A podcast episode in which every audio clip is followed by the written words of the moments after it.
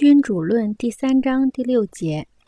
让我们再回到法国的问题上来，并且考察一下法国是否做过上述提及的那些事情。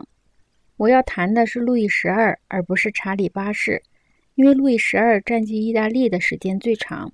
他的所作所为更易于观察。你会看到他的所作所为和应在一个大不相同的区域内如何维持统治完全背道而驰。由于威尼斯人的野心，路易王国被引入意大利。威尼斯人想要通过法国人的干涉而取得伦巴的第一半领土。我不想非议法国国王采用的这种方法，因为他想在意大利获得一个立足之处，而他在意大利又没有盟友。不仅如此，过去查理国王的所作所为使路易国王在意大利处处碰壁。于是他不得不珍惜自己当时所能得到的盟友威尼斯人。如果路易十二没有在其他的问题的处理上犯错误，他的意图是很快就达到的。路易十二国王在占领伦巴第之后，立刻重获当年查理国王丧失殆尽的威名。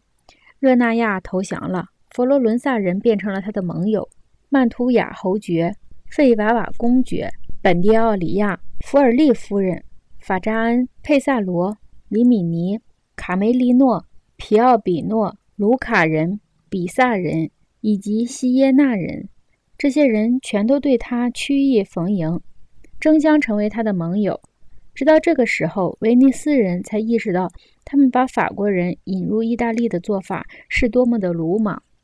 他们为了得到伦巴第的两个城镇，却把意大利三分之二的国土的统治权交给了法国国王。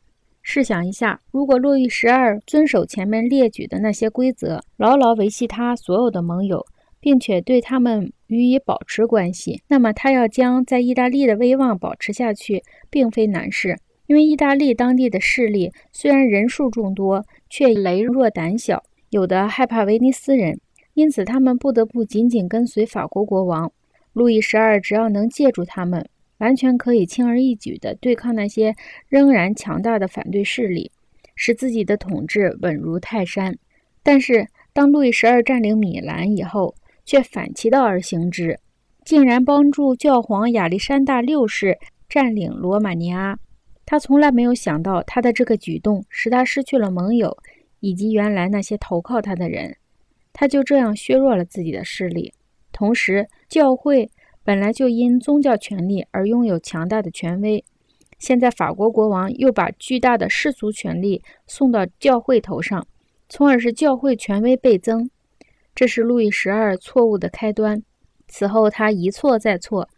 直到后来为了制止教皇亚历山大六世的野心，阻止亚历山大成为托斯卡纳的统治者，路易十二不得不亲自跑到意大利去。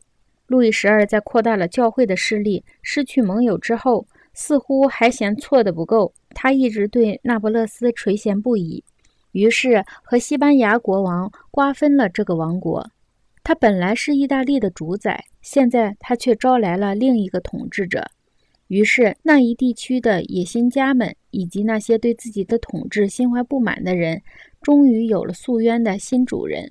法国国王本来可以在那不勒斯这个王国扶植一个肯做自己傀儡的人来当国王，但是路易十二偏偏驱赶走肯向自己纳贡的人，引狼入室的招来一个能把自己赶走的人。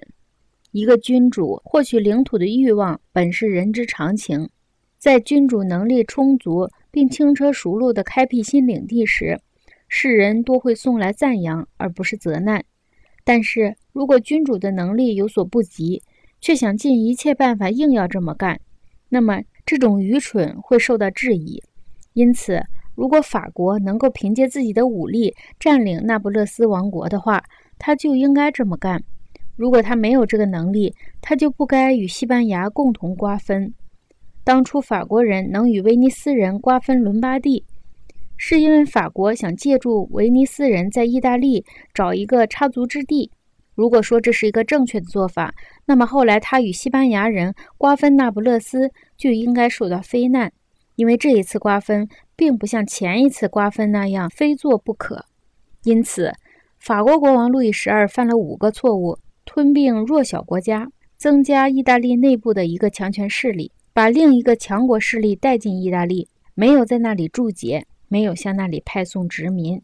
如果路易十二仍然在世的话，他所犯的这些错误尚不足损害到他的威望，但是他还犯下了第六个错误，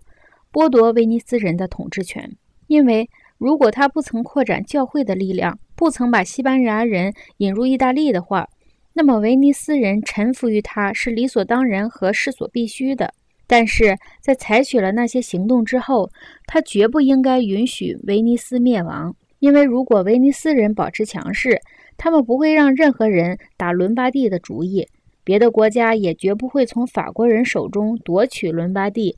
以把它全部赠送给威尼斯人。也不会有哪个国家有勇气抢夺伦巴第，而同时得罪法国人和威尼斯人。也许会有人说，法国国王路易十二是为了逃避战争而把罗马尼亚交给教皇亚历山大六世，把那不勒斯王国让给西班牙。对这种理由，我的观点是：人们绝不应当为了逃避战争而犯下大错，因为战争不是这样就可以避免的。一味的拖延只会将自己置于不利之地。如果还有人宣称法国国王向教皇承诺他将援助教皇的事业，交换条件是教皇同意解除自己的婚约，以及让罗阿诺担任枢机主教，关于这个观点，我在后面论述君主的守信之道以及君主应该如何守信时再予以回答。